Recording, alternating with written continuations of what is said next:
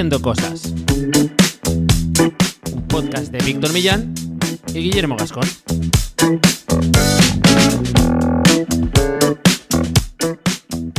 Bienvenidos y bienvenidas a Haciendo Cosas, un podcast para hacedores de cosas.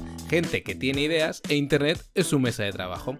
¿Qué tal, Guillermo? ¿Cómo estamos? Episodio 2. Eh, ¿Se puede decir Ojo, que eh. episodio 1.5? La segunda parte del primero. Sí, sí, totalmente.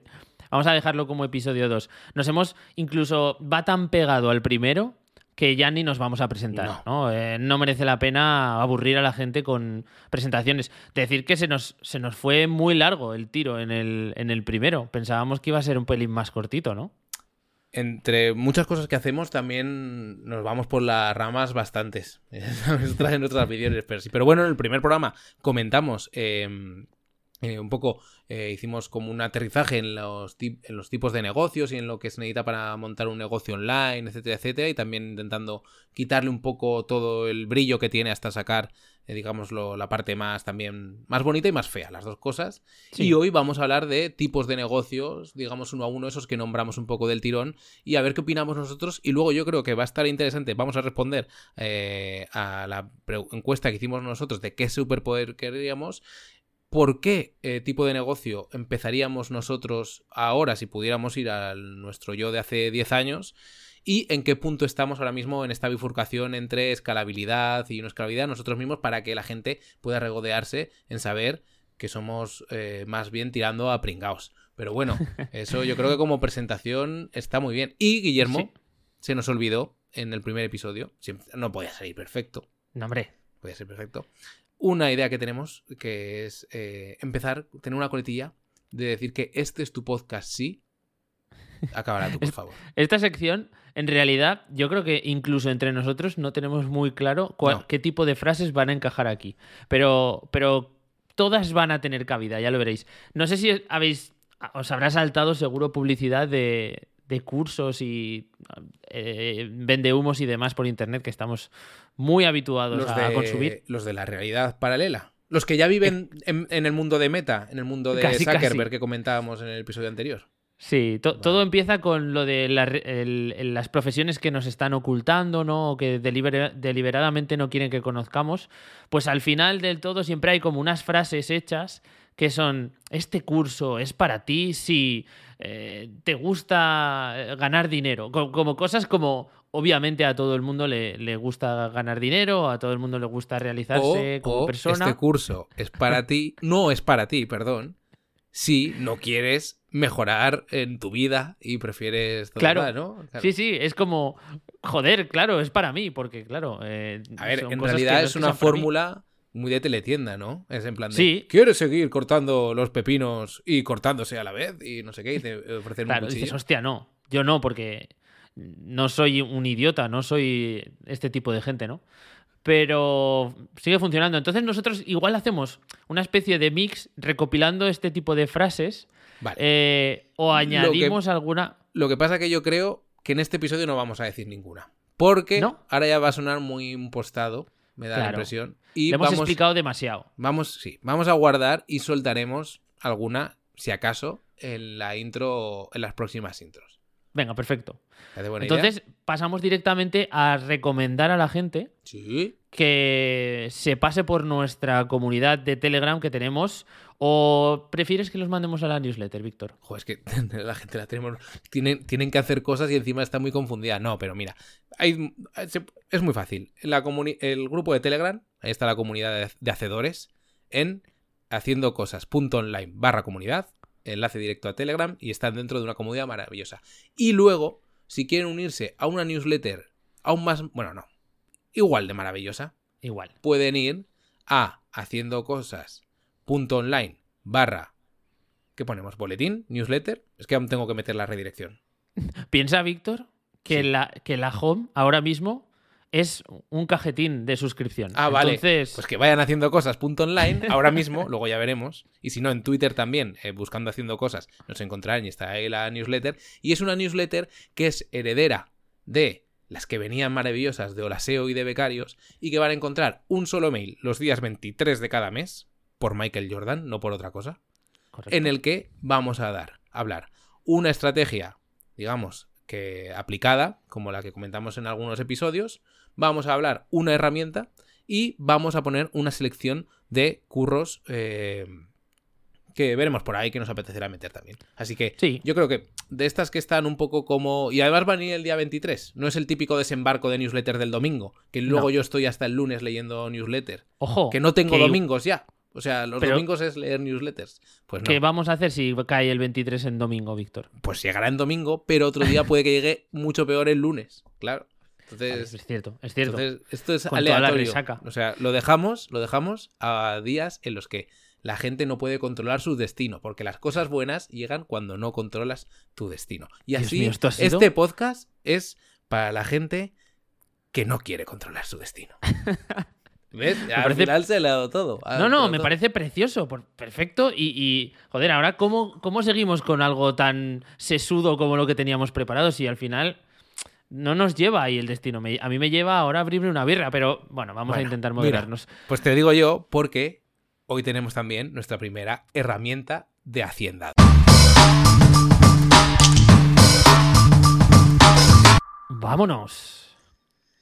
¿Qué tenemos? Una herramienta que ad- además creo que es eh, una de las que tú usas más, o por lo menos a mí me, me vas pasando links a través de ella, ¿no? Sí, de hecho, a veces se la paso a gente. Creo que si no tienes la extensión puesta no puedes abrir la- los, Ah. los enlazados que mando. Creo que no, porque Es que pasado yo- con la gente tengo. que vive en la realidad paralela, pero la mala, que no Claro. tiene esta extensión. ¿Sabes, Guillermo? Entonces, vamos a revelarla, por favor. venga, se llama OneTap. Tú cuando eso, si ves que me voy en muchas redes paralelas, me frenas. se llama OneTap y, eh, bueno, esta es un clásico. Es una extensión para navegador, funciona en Chrome, funciona en Brave, funciona en Edge, que lo que hace es, si tú tienes, eres de los que tienes, eh, acabas el día o ya no el día, a la hora, estás con 30 pestañas abiertas, te las concentra todas en una sola pestaña, que esto está muy bien por dos cosas, porque tienes todo el listado ahí y luego además puedes también compartirlo como un enlace a una persona que también tenga esta extensión de OneTap y le saldrá el listado. Y yo con eso, la verdad es que, mm, o sea, para organizar en plan de listado de enlaces, los ordeno todos para un reportaje, los categorizo y luego ya los iré cribando, etcétera. Lista de recursos, ¿qué tal? O yo qué sé, me los meto todos. Puedes archivarte como una especie de índice en una pestaña del navegador solamente.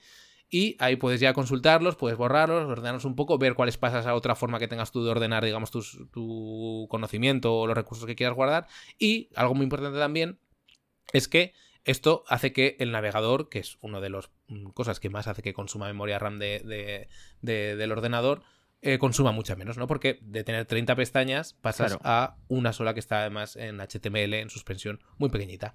La he vendido bien, Eh. Guillermo, es gratis. Perfecto. Me ha encantado que, que hayas mencionado a Edge como un navegador que la gente usa, ¿no? En plan de, o si usas Edge. ¿no? Bueno, algún día hablaremos de esto porque haremos algún tema de falsa productividad o de productividad mal o cosas esas de liarse. Yo Sí. eh, tengo un navegador por distintos clientes, bueno, no clientes, pero rutinas de trabajo.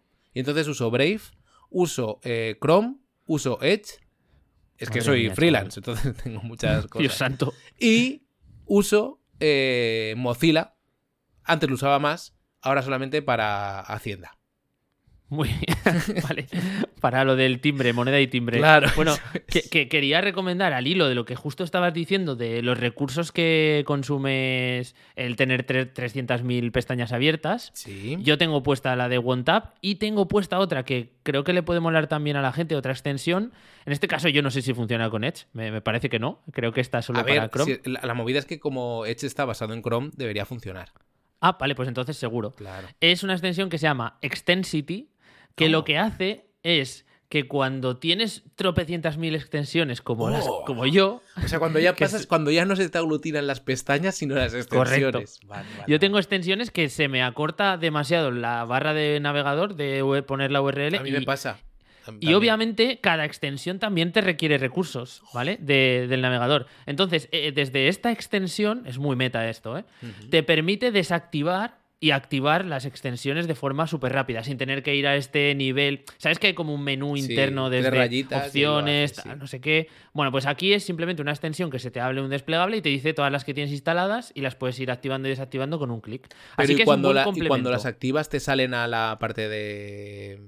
Sí, te salen como las tenías. Como las tenías, si las Vale, tenías vale, ancladas, vale.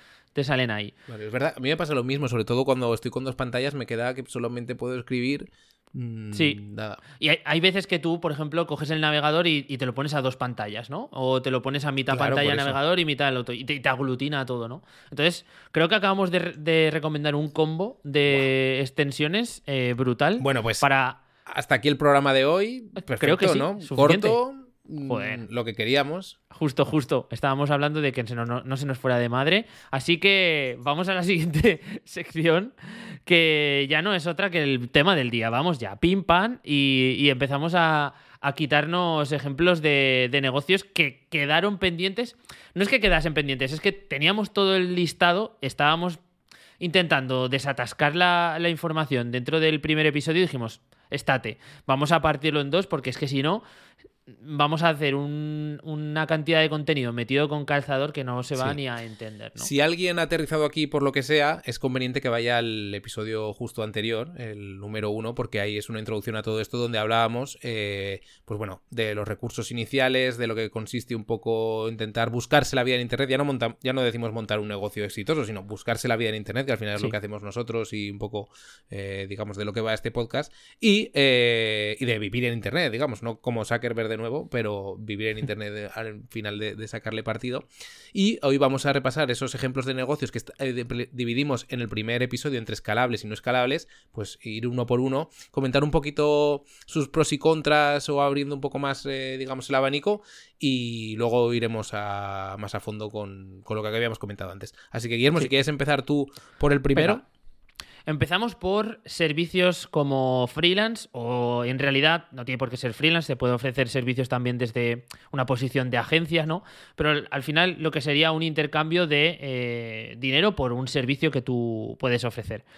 Dentro de los de, de las características que hablamos de ese triángulo que hablamos en, en el episodio anterior, son servicios que requieren de unos conocimientos previos. O sea, tú no puedes, no puedes ser consultor eh, e-commerce si no sabes nada sobre e-commerce. O no puedes ser asesor legal eh, que ofrece sus servicios por internet si no sabes de temas legales, ¿no?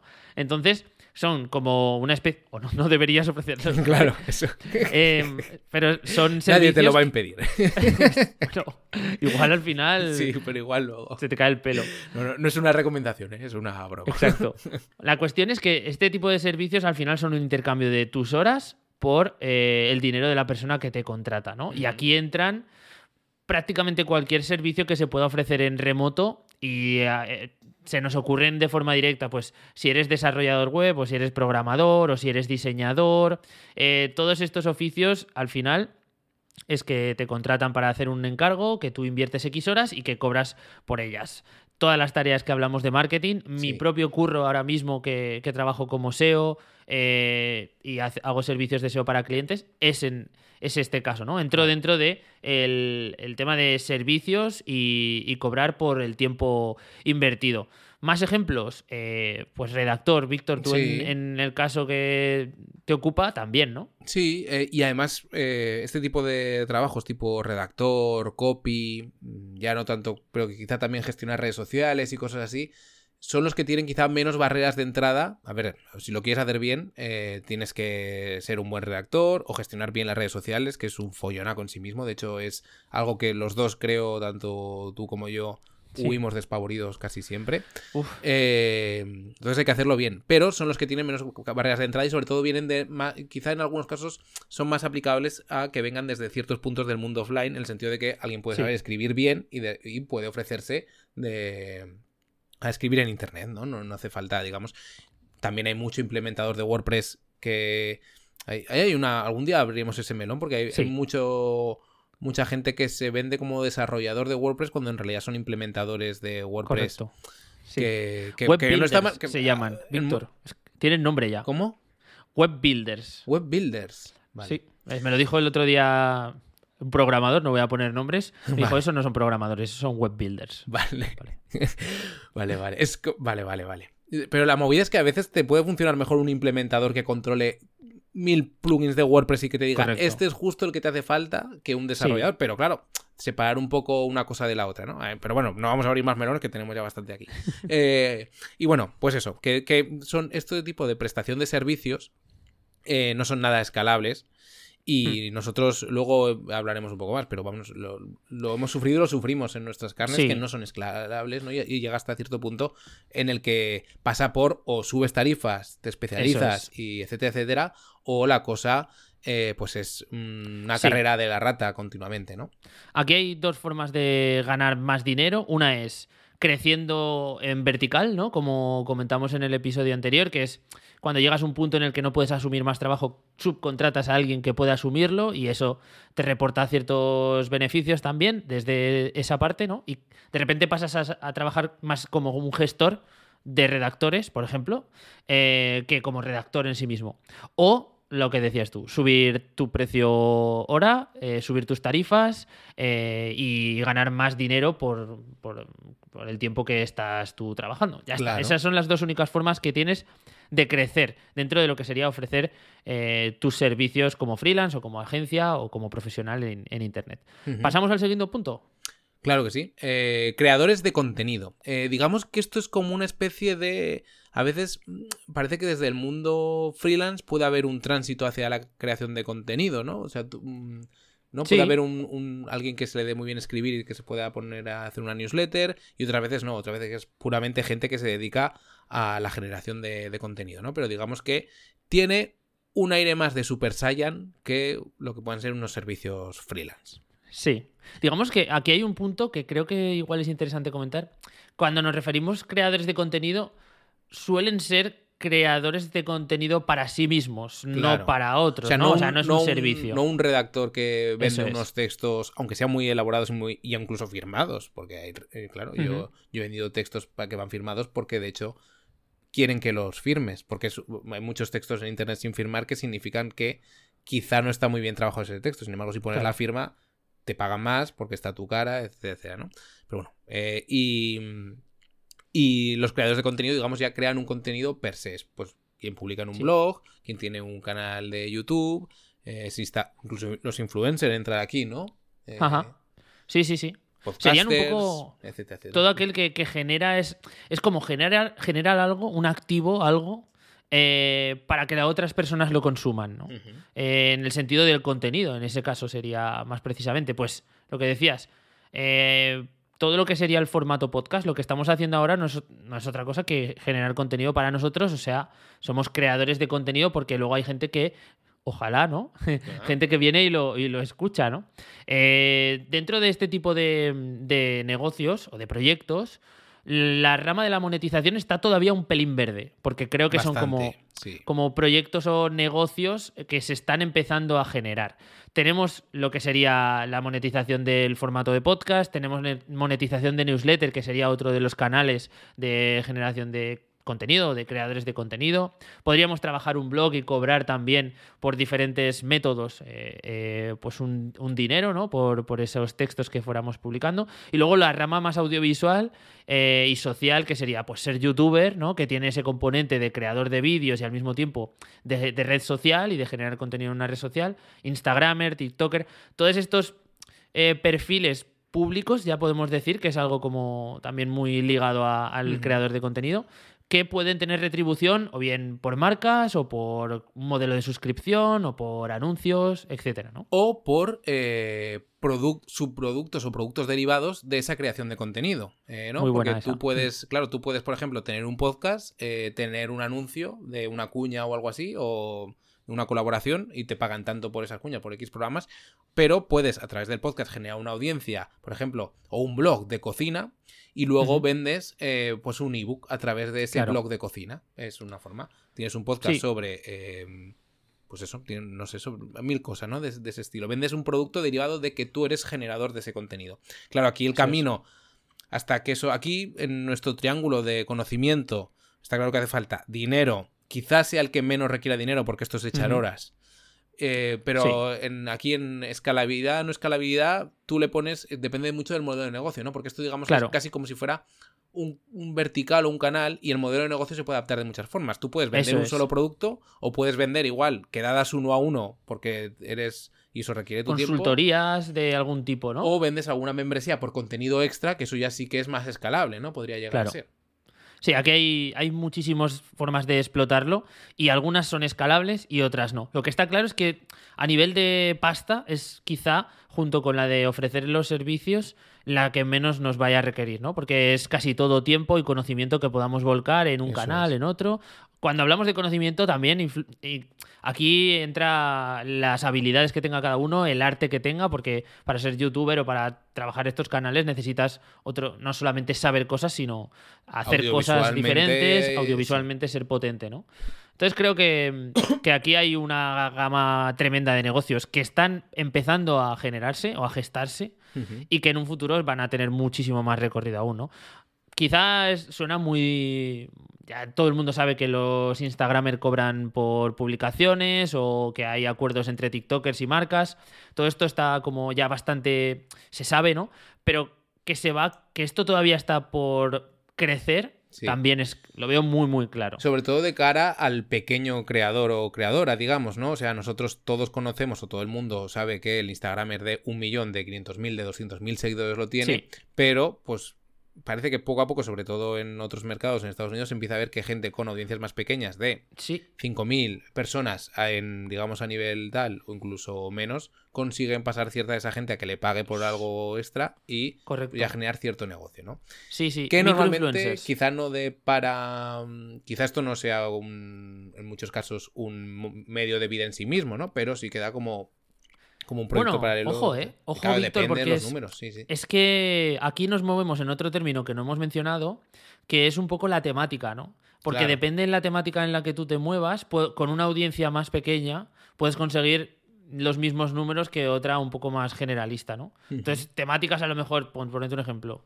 ligadas a, a negocios, negocios en internet, etcétera, suelen tener un enganche muy fuerte porque la gente invierte en, en ese tipo de conocimientos, invierte más dinero en saber cómo ganar más dinero, ¿no? O cómo montar un negocio, tal. Entonces la, pueden la tener comida, ahí. porque la gente quiere comer más rico en casa, nutrición, también suelen ser negocios. tal. Correcto. Y luego, por el Sí. contrario, eh, yo conozco varias, eh, bueno, canales de YouTube muy específicos que, eh, que te, te buscan eh, porque, porque vas a un nicho muy específico en concreto, ¿no? Y ahí igual, Ajá. igual el volumen no es tan grande, pero bueno, también, también están ahí. Sí, seguro que, que en todo esto hay un punto ahora de crecimiento y hay que estar atentos.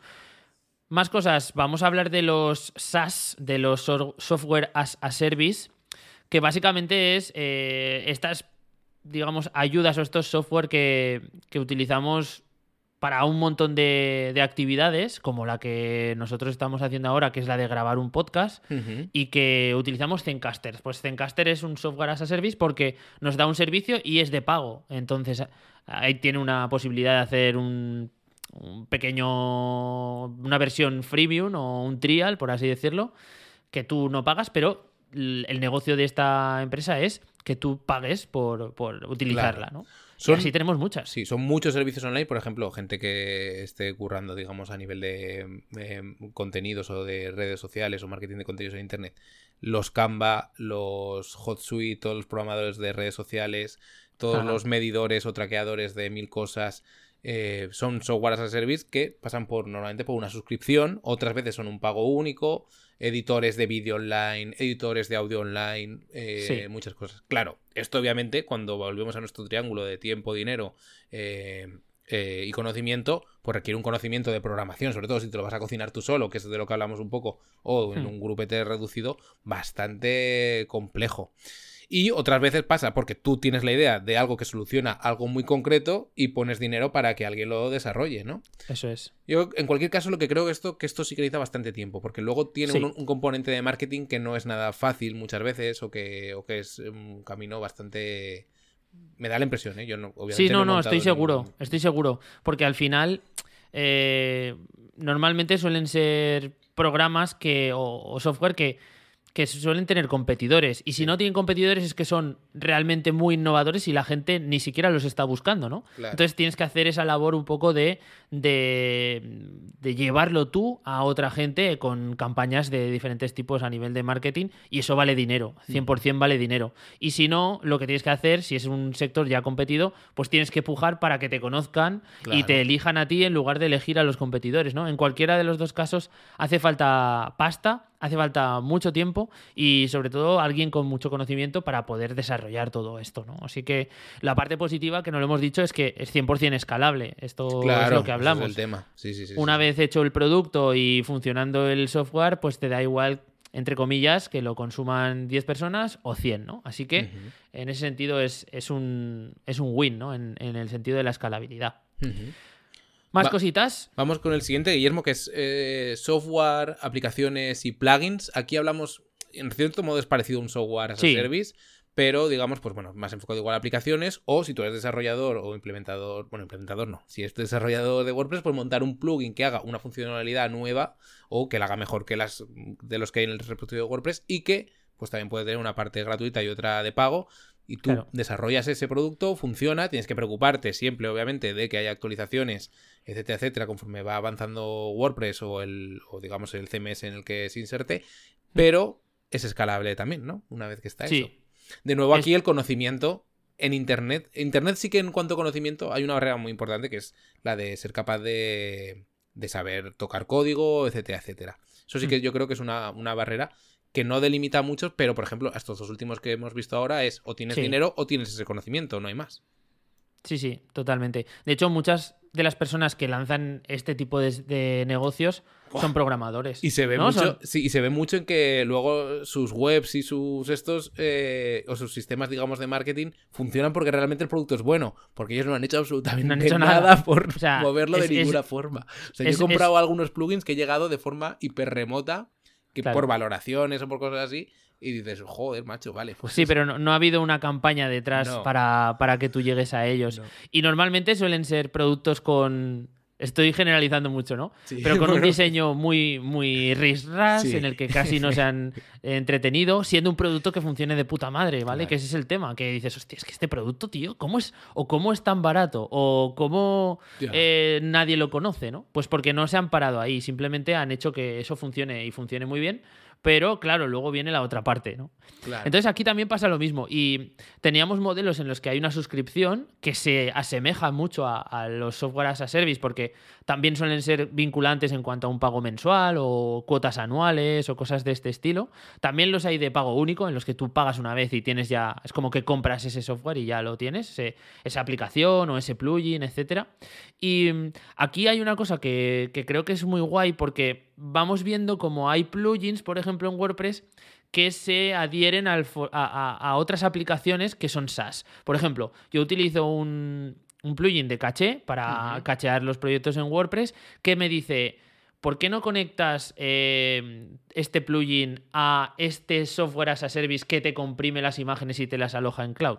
Ah. ¿Vale? Entonces ya estamos empezando a mezclar tipos de, de, proyectos que funciona muy bien, ¿no? Por un lado te cogen por la parte del plugin, que puede ser de pago, y por otro lado te pueden anclar a una suscripción mensual de esa gestión de las imágenes, la compresión y, del servicio desde una CDN, por ejemplo. En cualquier caso, estos dos que hemos visto últimos son mm, eh, negocios ligados a la programación. Igual que los otros pueden partir de otras habilidades que puedan ser más transversales o más generales, esto va más eh, ligado a la, a la, programación. Y el siguiente, Guillermo, es uno de los grandes, digamos, bueno, es de, los, de lo que se escribe con letras grandes, que es el e-commerce, ¿no? En, al hablar de, Internet, de negocios online, mm, parecía, yo me acuerdo aún cuando empecé a currar como periodista, bueno, puedo parecer muy viejo, pero hace, llevo siendo autónomo 8 años, pues hará 11 eh, o, 10, así entre becas o así. 8 años de autónomo, ¿eh? ¿Cuántos euros? no lo sé. Mejor no saberlo. No, mejor no saberlo. Hostia, no va a sacar la calculadora. Eh, pues bueno, se hablaba del e-commerce como si fuera un unicornio aún. O sea, y no hablamos de tanto, ¿eh? Era como el e-commerce de no sé qué, el e-commerce tal. Y fíjate el petardazo que ha metido de. Eh, yo me acuerdo de las primeras compras que hacíamos en internet, que las comprábamos a webs americanas, que lo traían, no sé qué, tal, a lo que es ahora mismo Amazon. Amazon lleva en España, lo, hace poco, lleva justo 10 años en España empezando a vender, ¿eh? sin ninguna planta logística ni nada, sino empezando a vender algunos productos. O sea, el cambio que ha dado esto, a raíz de los Amazon, etcétera, etcétera, pues bueno, ahora mismo, quiero decir, en la gama del e-commerce y sobre todo el gran cambio que ha habido en los últimos, yo creo, cinco años, es de e-commerce, digamos, gestionados por eh, o por no por gente sola, o, igual sí, pero es más complicado, pero sí por equipos más pequeños, ¿no? Que antes parecía que los e-commerce que realmente funcionaban eran con grandes empresas detrás o que habían partido de una idea eh, muy potente, PC componentes, etcétera, etcétera, eh, y que luego, pues bueno, se han, se han convertido en eso. Marketplace, tipo todo colección, ese tipo de cosas. Bueno, y, la mutación, vamos a hablar de esto. A ver, ha habido, yo creo que hay como un proceso raro, ¿no? Porque en un principio la gente que montaba e-commerce en el inicio de los tiempos era gente que tenía una tienda o tenía un almacén y que... O sea, como que hay una especie de e-commerce que son nativos digitales que son los, los últimos en, llegar, creo, y que son los que más fuerte y mejor lo hacen porque son los que están pensados solamente, para. Para eso, ¿no? ¿no? No dependen tanto de una gestión de una tienda, un stock en tienda o cosas así, sino que están pensadas para, para satisfacer el comprador online. Y esos son los que, pues bueno, el mismo Amazon, al fin y al cabo, es, es un es un e-commerce que es 100% nativo digital, por muchas cosas que tenga por ahí a nivel físico, ¿no? Entonces, eso es bastante clave. Eh, esto ha evolucionado de una forma tan, tan enorme en la que lo vemos porque la competencia ahora mismo, para, para poder hacer competencia a Amazon, por ejemplo, es que claro. lo que hacen las empresas es montar e-commerce como de un nicho que no puede llegar a abarcar. Claro, o eh, con productos muy artesanales, muy elaborados, digamos, de forma muy distintas que no puedas encontrar en Amazon, porque si vas al gran producto, digamos, si tú tienes una tienda de, mm, yo qué sé, zapatillas o algo así, pues vas a encontrar un montón para tener un e-commerce. Tienes que prestar un producto igual o, algo en, el, en la propia tienda, en el propio e-commerce, que dé un punto más, ¿no? A, a, la gente, la experiencia. Pero claro, se ha convertido un poco eh, o sea, Amazon viene a ser el centro comercial para los negocios locales hace 30 años. Correcto. En, los negocios, digamos, de la vuelta de la esquina. Es que es básicamente eso. Amazon y todos los grandes eh, verticales que hay, pues de. No sé, los montón Hablas de Amazon, pero por ejemplo, un PC Componentes también se carga prácticamente todo lo que es tecnología y mucho de lo que son electrodomésticos, o el corte inglés mismo también, Carrefour. O sea, son, son mega webs, mega e-commerce que prácticamente tienen productos de casi todos los tipos que te puedas echar en cara, ¿no? La parte, digamos, o la contraparte desde el punto de vista pequeñito, eh, desde el que estamos nosotros, es que ahora mismo montar un e-commerce hace unos años, no sé si te acuerdas que intentamos montar un e-commerce por allá por 2012 o así, con PrestaShop y tal. Eh, ahora mismo hay un WordPress de los e-commerce que es Shopify, que te permite, digamos, montarlo de forma muy sencilla. No es tan eh, bueno, no es tan, no es software libre como WordPress y tiene más costes y demás, pero digamos es tan fácil como eso.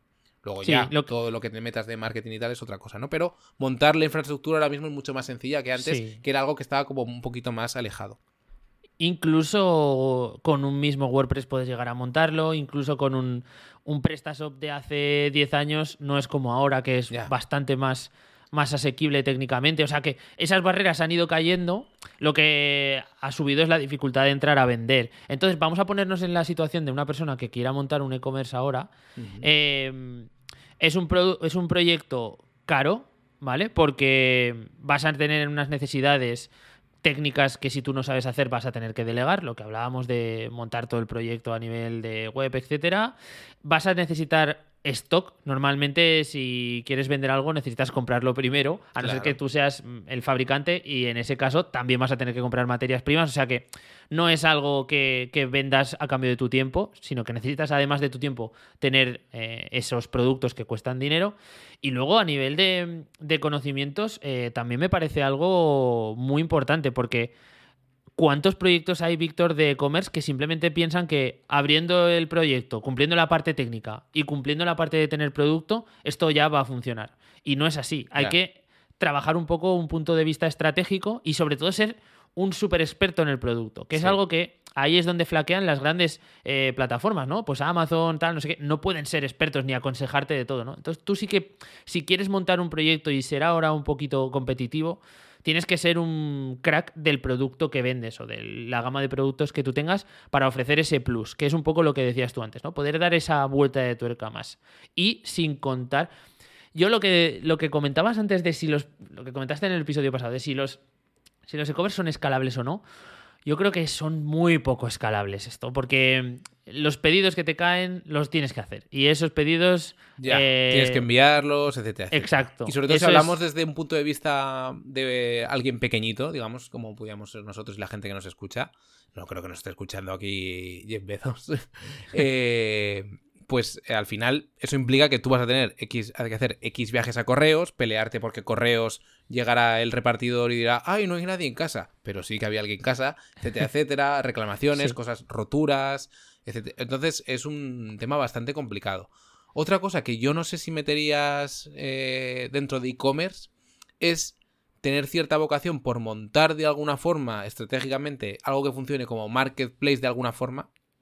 Por ejemplo, un marketplace de productos cerámicos artesanales que tú te juntes con cuatro o cinco artesanos que sean muy buenos pero que no les dé la gana de montar eh, una tienda online por su cuenta y que tú puedas gestionarles eso eh, y llevarle también el marketing o algo así. Pero claro, eso ya Eso tampoco es escalable. pero quiero decir, ya no manejas tú el producto, ¿no? El producto ya no depende de ti, por así decirlo. Estarías trabajando como ofreciendo un servicio, al fin y al cabo. Es un, es un Gestionando la plataforma, gestionando tal. etcétera, etcétera. Exacto. Y luego Podría es- ser más escalable, ¿eh? Podría ser más caso. escalable, quizás sí. Y luego está el gran, eh, digamos, mm, que hace un par de años o un año, eh, que es el tema de eh, causó bastante revuelo, porque había bastantes engaños, muchos, eh, muchos anuncios pagados, etcétera, etcétera, del dropshipping, que Ojo. precisamente Shopify tiene eh, mucho que ver ahí, porque al ser tan fácil montarse una tienda online, que el dropshipping es, pues bueno, vender producto que tú no, no tienes ese stock. Y que normalmente se hacía, pues comprando, o estos, eh, los escándalos que salieron, eran comprando productos en AliExpress por 4 duros y colándolos, eh, haciendo promociones en redes sociales por, en vez de 4 duros, 30 euros, y si caían X compras, pues X compras, ¿no? Claro. Era un poco el sistema. Esto lo entraría. eh, Hay modelos de dropshipping que son genuinos como tal, o sea, quiere decir que funcionan como dropshippers porque.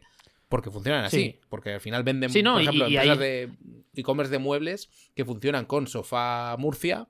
Y Sofá Murcia tiene su fábrica en Murcia y, ta, ta, ta, Eso ta, y es. hace unos sofás perfectos y alguien los vende tal. Eso no sé si entraría un poco el modelo de dropshipping dentro de lo que es venta de leads, que no sé, pero bueno, entra, para mí entra un poco dentro del modelo e-commerce en el momento de que Sí. al final lo que te ofreces es una tienda. ¿no? Ahí es un híbrido. Yo entra- lo metería dentro de la parte de nichos, porque explotas normalmente un nicho muy concreto de un producto o de una categoría de productos muy concreta.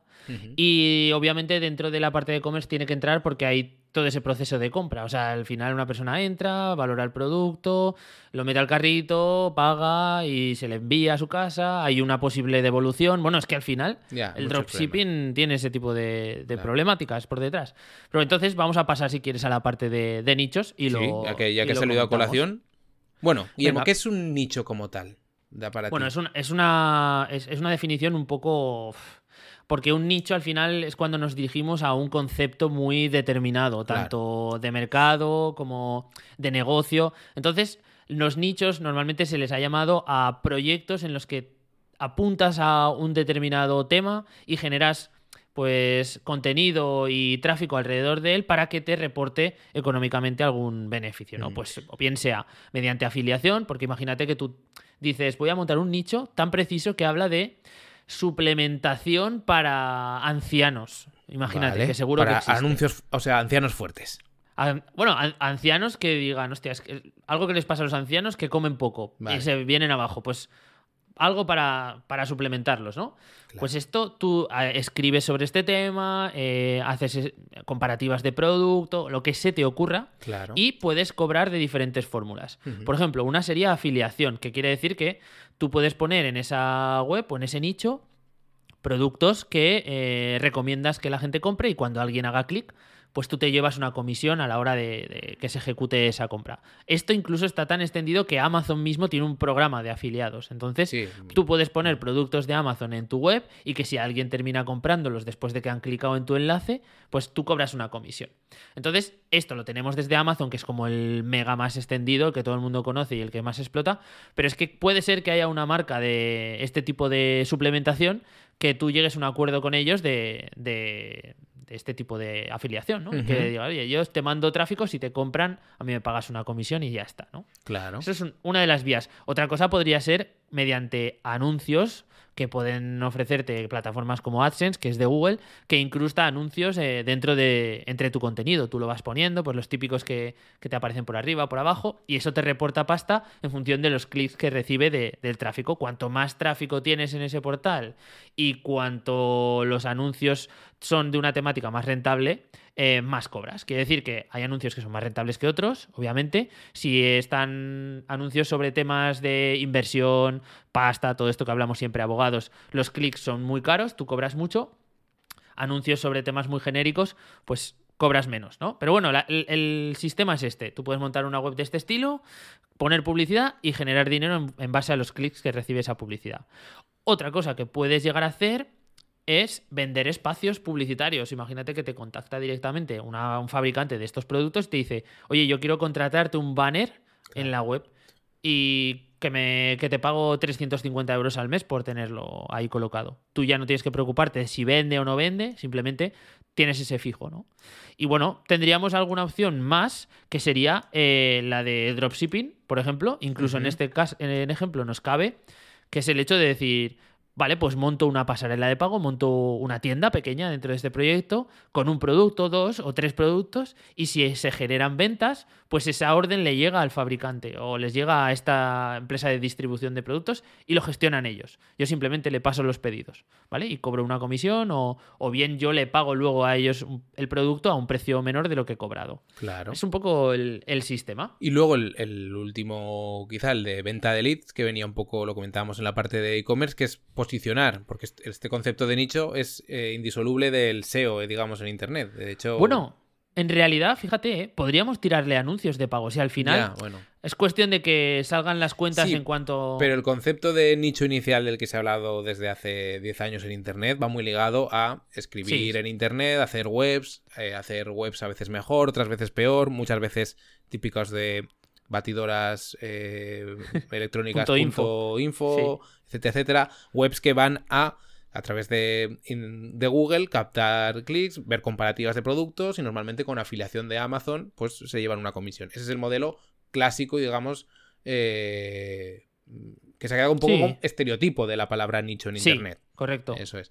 Pero luego, claro, como nicho, pues es el tema de intentar enfocarse en un nicho, que es verdad que puede ir a otro, otro lado. Y, por ejemplo, el modelo de venta de leads, igual es un modelo que tiene como un poco más de exigencia, que es, por ejemplo, eh, pues, no sé, pon que tú consigues copar eh, búsquedas para eh, cierto servicio, por ejemplo, esto ya está explotadísimo, ¿no? Y encima está mega competido, pero cerrajeros en muchas mm. ciudades de España. Pues sí. Eso es, si tú consigues, tú no eres cerrajero, pero posicionas para cuando la gente busca un cerrajero, 24 horas, pues llega, llama y tú le pasas el, el, el, lead, el cliente, a un cerrajero con el que tú tienes un acuerdo y que si el cerrajero cobra 10, eh, pues te, te, paga 2 o el acuerdo que lleguéis. Y así con otras cosas mm, que normalmente tienen que ser mucho más pensadas que cerrajero para que ahora mismo no haya competencia. Hay, hay un montón de fórmulas en este tipo de venta de leads. Suelen ser. Tú, tú aquí has marcado que esto no lo ves como escalable. Yo creo que sí que tiene cierto grado de escalabilidad, sobre todo lo que comentamos en el programa anterior, que tú puedes hacer un nicho, lo dejas un poco en tiempo muerto, que te requiere cada vez menos porque ya lo has elaborado, tienes que ir optimizándolo, siempre te va a pedir. O sea, es que en realidad no hay nada que sea escalable. O sea, no hay que confundir lo que es escalable con eh, lo que también Aunque no requiera ya nada de esfuerzo. De eh, ingresos eh, pasivos. y no sé qué, y negocios en piloto automático. Eso, no, eso no, existe, o bueno, no sé, yo por lo menos creo que no. Y, pero yo creo que sí que tiene cierto punto de escalabilidad en la forma en tú que vas alimentando una, bola de nieve que se va haciendo más grande. Sí. Y que bueno, al final, pues eso, eh, si pues los, una página que toma dinero por anuncios de AdSense va a seguir, digamos, facturando, puede bajar, puede subir, tú tienes que estar pendiente, pero lo puedes dejar más o menos olvidado y ponerte con otra, eh, y etcétera, etcétera, ¿no? Y al final, si tienes 10, pues algo más harán que una. Correcto. Sí, ahí yo creo que se mezclan un poco los caminos entre lo que es la escalabilidad y lo que es eh, ese tipo de proyectos que generan dinero de forma pasiva, entre comillas, ¿no? Eh, siempre muy entrecomillado, porque siempre va a requerir un esfuerzo de revisión y de tal, pero sí que hay este, este punto, ¿no? De negocios que tú has hecho un trabajo inicial muy grande y que después empiezan a devolverte un poco eh, ese esfuerzo en forma de dinero que tú no tienes que estar persiguiendo todos los meses. Por último, Víctor, vamos a pasar a los productos digitales, que este es uno de los más lucrativos y también es uno de los que, bueno, como son tan lucrativos, se, han envenenado un poco en Internet, ¿vale? Todo lo que son los infoproductos, que estamos hartos de ver, como cursos, videocursos, eh, todo lo que empieza por webinar, ¿vale? Acaba en tragedia. todo lo que empieza por webinar es eh, carne de que detrás viene una formación o un infoproducto, etcétera, Y hay cosas muy potentes, informaciones que son la hostia, pero luego hay cosas que son pues simplemente un poquito de humo bien empaquetado y, son muy rentables porque al final esto sí que es escalable. Al final es un es una clase que no está en directo. Es una clase que está grabada y que la puede consumir una persona o mil. Claro, pero también hay otras eh, tipologías como libros. Tú puedes escribir un libro subirlo en formato ebook y venderlo o a través de Amazon o a través de tu propia web. Y luego hay cosas realmente eh, que ya dan una vuelta de tuerca. O sea, imagínate que tú, por lo que sea, eres muy bueno haciendo crucigramas. Pues puedes vender crucigramas, ¿no? O ejemplos que has puesto aquí como... Es que tengo unos ejemplos que últimamente me llegan que yo flipo. A ver. O sea, voy a dar dos pinceladas, dos, dos, ejemplos. Uno es de una persona que hace em, como piezas para AutoCAD de cocina. Vale. ¿Vale? Hace como ah, Y te venden como el render para que el arquitecto lo coja y ya lo ponga. Exacto. O sea, para, ahorrarle tiempo al que tiene que hacer eso con AutoCAD. Sí.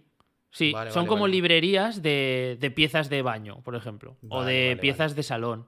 Y tú, obviamente, esto es, es un descargable, es un, es un archivo que tú te descargas, pagas por él y te lo descargas y lo y pues te da igual que lo, se descargue uno o cien, ¿no? Y otro que me petó la cabeza es una, es una chica que hace eh, descargables que son recortables para profesoras de colegio. Entonces, uh. digamos que tú eres profesora del colegio y quieres tener una actividad con los críos o cosas de este estilo, ¿no? Y pues pagas, esto era un precio ridículo, 5 euros, por tener 30 fichas diferentes de recortables para que los niños puedan hacer determinadas cosas, actividades y tal. O sea, como el cerebro humano en este caso está empezando a entender que aquí hay un, aquí hay un nicho y sobre todo, lo más heavy de todo esto, es que se está empezando a extender en sectores que están muy lejos de, los negocios digitales. Por ejemplo, el tema de la enseñanza y todo esto está lejísimos de la, enseñanza en estos niveles, ¿vale? De colegio, incluso instituto y tal, está lejísimos de los negocios digitales y de repente llegan ideas como esta que que te sacuden porque dices, claro, coño, porque pues es muy buena idea. Y bueno, es, uno de los que en realidad también tiene un, un, acceso que no requiere mucho dinero a la hora de montar todo esto, ¿vale? Pero volvemos a lo de antes vas a tener que tener unos conocimientos, sí o sí, y mucho tiempo. Vas a tener que dedicarle mucho tiempo. Y luego un trabajo de marketing, porque tú puedes hacer, por ejemplo, unos recortables eh, geniales, pero tienes que llegar seguramente a través de Instagram o de alguna red social o, pagando Google Ads, porque igual hay profesoras o profesores que buscan recortables y tú copas ahí la búsqueda, ¿no? Con un anuncio en Google eh, para que la gente se los descargue. El tema es... Mm, este es el último producto que teníamos. No sé si englobarías aquí no es un tipo de, digamos, de negocio, pero sí que es un modelo de venta que es la membresía, ¿no? Porque aquí hay productos digitales que se puede vender con pago único o a través de membresías, pero claro, las membresías también entran dentro de... Una membresía es una suscripción como a Netflix, donde sí, pagas digamos que pasas a ser miembro de sí igual está más ligado el concepto a formar parte de una comunidad o ser miembro de algo de contenido etcétera etcétera no pero en temas de productos digitales sobre todo a nivel de formación es donde se ven también que también está ligado normalmente a una comunidad pero mm, la gente se suele apuntar. La comunidad digamos es un añadido. contenido. la gente se suele apuntar por el contenido que normalmente o, puede ser entretenimiento puede haber gente que esté pues igual que te suscribes a Movistar porque te apetece ver la resistencia, ¿no? Eh, eh, o eh, por la formación, ¿no? Porque mm, tal. Y, por ejemplo, ejemplos como este que comentábamos de los recortables, pues puede ser que cada mes haya recortables nuevos para tus alumnos. En fin. Correcto, es que ahí, esto es muy guay porque ese tema de los recortables no es tanto que vaya un profesor o una profesora que sea inquieto y quiera mm, llevarle buenos recortables a sus alumnos, sino que escuelas imagino que por presupuesto normalmente privadas, que se pueden suscribir a modelos de que pues toma 100 descargables y con recortables, etc. O sea, no está nada mal este, este caso. es un caso sobre todo un poco como para salirse de los conceptos más tecnológicos que hemos estado hablando antes o los clasicazos de e-commerce. Terminas con un. Hostia, es que esto a lo mejor me lo puedo llevar a un negocio Sí. de un familiar que tiene algo totalmente separado a lo que normalmente estamos viendo en internet, ¿no? Claro. Así que bueno, hemos terminado un poco con este listado, se ha quedado un poco extenso. Vamos a ir rápido, Víctor, un poco con nuestra autoevaluación. Bueno, Eh, sí, lo primero, te planteo Sí. preguntas rápido. Venga. De los superpoderes que planteamos en la encuesta en, en Telegram y en Spotify, ¿con cuál te quedarías? ¿Con el de tener dinero para empezar un negocio? ¿Con el de tener el conocimiento adecuado para empezar ese negocio o ese proyecto? ¿O el de tener tiempo? Uf. Eh, digamos que el, el que se consigue más tarde normalmente es el dinero. Sí. Entonces, yo diría el del conocimiento. Porque hay un montón de cosas que si sabes antes, Eh, lo- evitas. ahorras Ahorras tiempo, tiempo y y ahorras dinero. Yo creo que me quedaría ahí también, pero eh, por bajar un escalón, creo que el último que pondría es el dinero. Porque si tienes tiempo, normalmente tienes capacidad de aprender y suele ser un Sí. camino bastante guay, bastante intrépido. Hmm. Digamos que me parece un poco, esto puede sonar muy muy flower power, pero me parece más aburrido con dinero, ¿no? Aunque hay veces que tener dinero, el dinero siempre va a estar bien, pero a veces igual, no sé, el camino un poco puede ser más guay si partes con un conocimiento o si tienes tiempo para adquirir ese, para ir mejorando, etcétera, etcétera. Pero bueno, Estamos un poco sesgados por la posición en la que estamos Eso ahora. es posible. En la que si, si te hiciera falta si la pasta... nosotros, si nosotros tuviéramos, digamos, o nos hubiera salido ya algo bien y tuviéramos otra idea, diríamos, lo primero que quiero es el dinero. Si nos hubiera Claro. salido algo muy bien, Guillermo, lo diría, seguramente dijéramos, quiero tener ya X eh, pasta porque sé Claro. que esto va a funcionar, ¿no? Claro. Pero bueno, somos Sí, como sí. somos, somos hacedores de cosas. Hacedores de cosas. Venga, pues te pregunto yo a ti, eh, ¿qué tipo de proyecto te, te empezarías ahora? ¿Qué, qué- qué- Pues de todo este listado, ¿cuál te llama más la atención? Ahora no lo haría, porque estoy en otras cosas, pero creo que me hubiera molado empezar, porque yo empecé generando contenido a través de blogs, de forma mm, sin, eh, sin, eh, voluntad de cobrar y todo eso, y luego ya empezando. A trabajar como periodista, es decir, de, un- de algo para medios online, pero que vive un poco aparte de lo que es Internet, ¿no? Digamos, sino como generador de contenido, Sí. y luego a prestar servicios como freelance. Pero me hubiera molado hace 10 años o así, o hace 8, o cuando empecé con Internet, a meterme más en el tema de nichos. Porque creo que muchas cosas que he aprendido después a nivel de tocar webs, etcétera, etcétera, me hubiera abierto, digamos, esa ventana de curiosidad antes y luego Mm. se me daba muy bien escribir. Eh, o, bueno, muy bien, no, pero Claro. lo hago mucho. Eh, entonces, eh, creo que a eso le podría haber sacado cierta rentabilidad si hubiera tenido ese interés en su momento, porque en su momento los nichos me parecían lo más aburrido del mundo. Cuando Sí, empecé a hablar, lo son, lo son, lo son. pero seguro que hubiera encontrado alguno que me hubiera pedido- Claro. podido meter un poco de interés. Y nunca Con lo los hice, ¿no? conocimientos que tienes ahora es como... pff, Esto en Si su lo momento hubiera era... hecho con, con Hmm. ocho años antes, pues obviamente el mercado no estaría Claro, tan pero ahora, saturado, si, ¿no? si tuvieras que empezar ahora, ¿harías un nicho? No. Eh, no. Igual si tuviera tiempo haría uno por hacer experimentos, de ver si funciona, etcétera, etcétera. Pero algo con lo que dices, me quiero, me quiero meter en faena. O sea, No. quiero... Me estás preguntando si yo con cuál me- con qué modelo de negocio me gustaría meterme ahora. Sí. Siempre me ha llamado la atención tener un e-commerce pequeñito, pero creo que no iría por ahí. Estamos ahí. Este sí, pero no. No. Yo creo que. Que me molaría. No lo sé, la verdad. Me molaría quizá. Pues dar con algún software as a service que mm, solucione y funcione algo guay. Mm. Y, ha- y hacerlo crecer y tal. Creo que eso sería un poco genial. Pero no tengo conocimiento para montar eso. Entonces, ni dinero. Y tiempo tampoco. Entonces me da a mí que no va a ir por las cosas. Seguramente me molaría montar, pues, o seguir con la rama de creación de contenido, o crear algún producto digital que valiera la pena. Moverme un poco por ahí. Yo es que como, como sé lo que haces y lo que se te da bien y tal, claro, es que me encaja que montas algo de creación de contenido que termina funcionando y siendo escalable. O sea, es- ese modelo de creación de contenido escalable. Me, eso yo lo veo realmente muy complicado. ¿Sí? Sí. Para. Joder. sí, lo veo muy complicado. Algo de creación de contenido escalable que la gente acabe pagando. Lo veo complicadete. Tú tienes un punto de vista un poco pesimista en ese sentido, pero yo, yo lo Porque veo, me veo todo primero mucho más con- factible. Bueno, bueno. Que la gente pague Piensa por que- contenido. eh, Sí. Yo lo veo complicado. Sí, sí. Yo lo. Bueno, ya, ya lo iremos complicado. desarrollando. Tenemos muchos episodios por A delante. ver, a ver. ¿Y tú, Guillermo?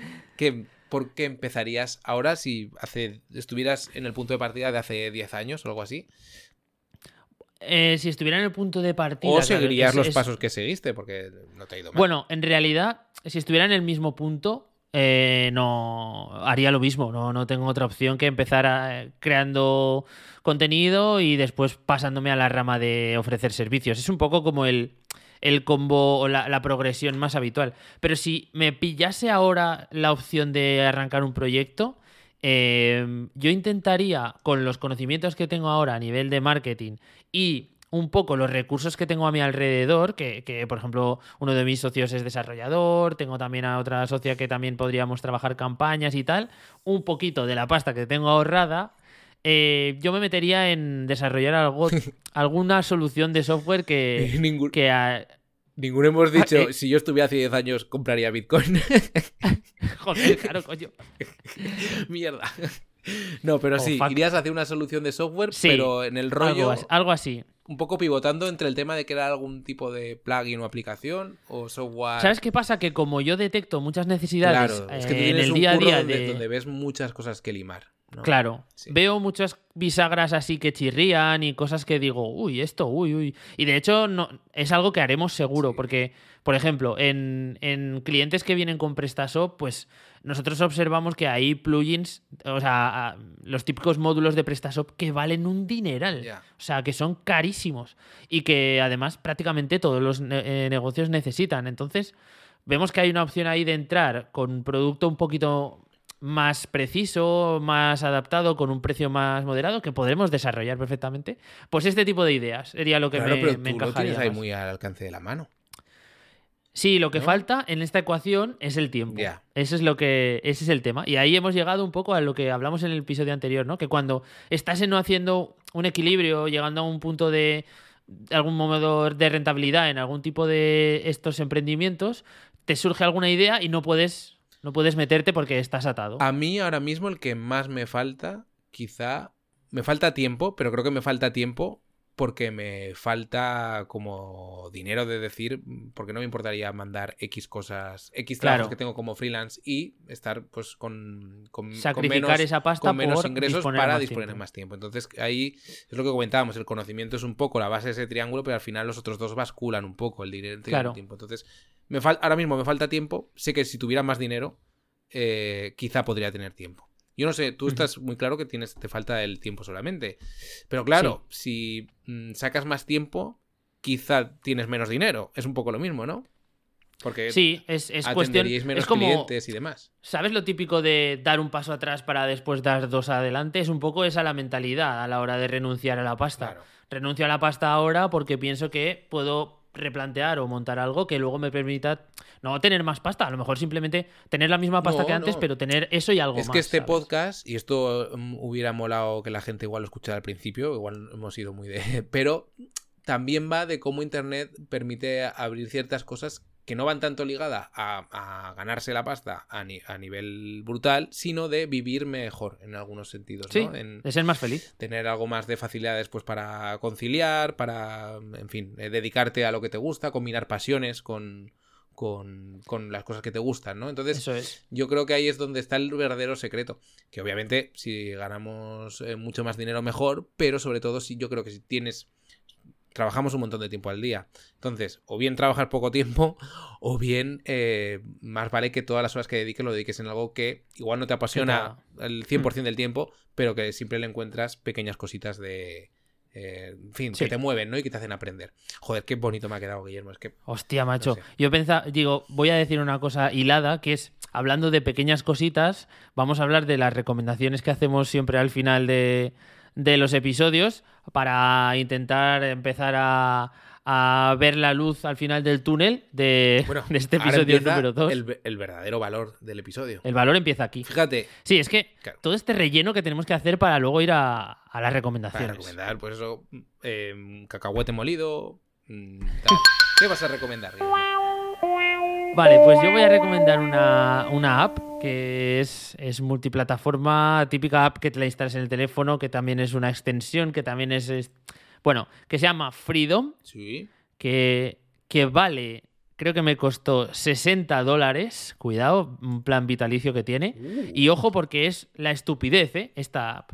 Que lo que hace es que tú puedes eh, programarla para que bloquee el acceso a YouTube, a todas las redes sociales, a cualquier página que tú determines, desde todos los dispositivos. Vale. ¿Vale? Entonces, yo no puedo recibir ni enviar WhatsApps hasta la una y media del día. ¿Vale? Porque.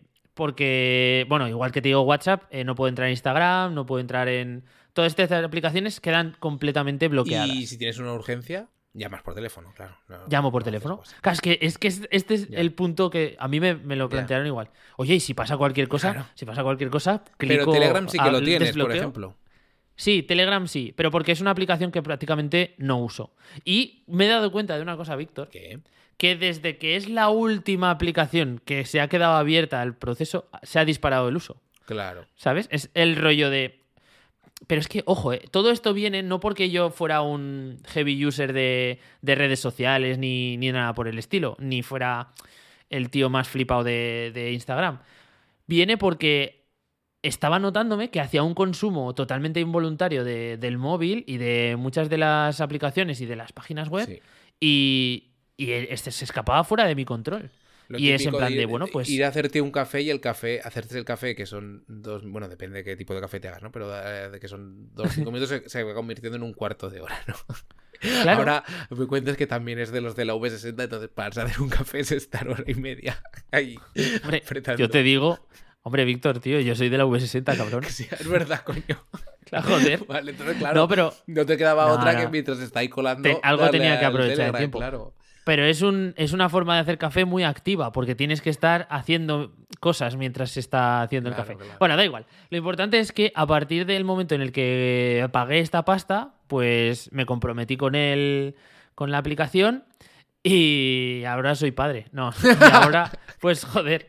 eh, yo veo que, que el uso que, que hago del móvil es súper responsable.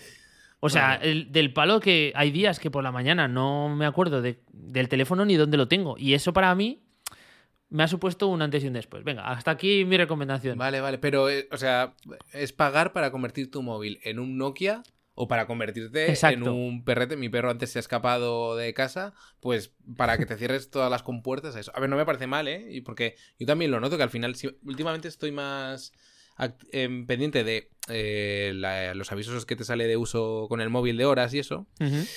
Pero, y yo no soy nada usuario de redes sociales, pero aun con todo se me van en, normalmente, pues, Telegram, eh, la página de la, aplicación de la Wikipedia, Hombre, joder, eso así igual. de muy de intelectual. Pero el mail lo consultas, te metes al mail a ver si ha llegado uno nuevo cuando coges el móvil porque vas al baño. eh, tonterías, ¿no? Bueno, en- tu caso es bastante responsable. Yo sí que veía que ahí había un montonazo de Pero consultas con a- todo, al día se me rondan las dos horas, ¿eh? Sí. Dos horas con Sí. el móvil en la mano. O sea, es una puta locura. O sea, si tú, Es si una tú me dices quédate en esa esquina dos horas con el móvil en la mano. Claro. tronco. Yo, por ejemplo, Pero esto lo achaco también a que escucho mucho podcast, Sí, que escucho mucho podcast por la Y es calle. una a putadilla ver. escuchar podcast en ese sentido, porque claro, o paras o aumentas la velocidad tal, ya estás con la mano en el móvil. Que claro, eh, Sí, todo tiene sus es- cosillas. No sé si cuenta el tiempo de No, el- el, escucha de... de- podcast en, cuando está con la pantalla apagada, yo creo que no Vale, la escucha vale. porque si no, el mío saldría mucho más. Pero, Vale, vale. Pero para que te hagas una idea.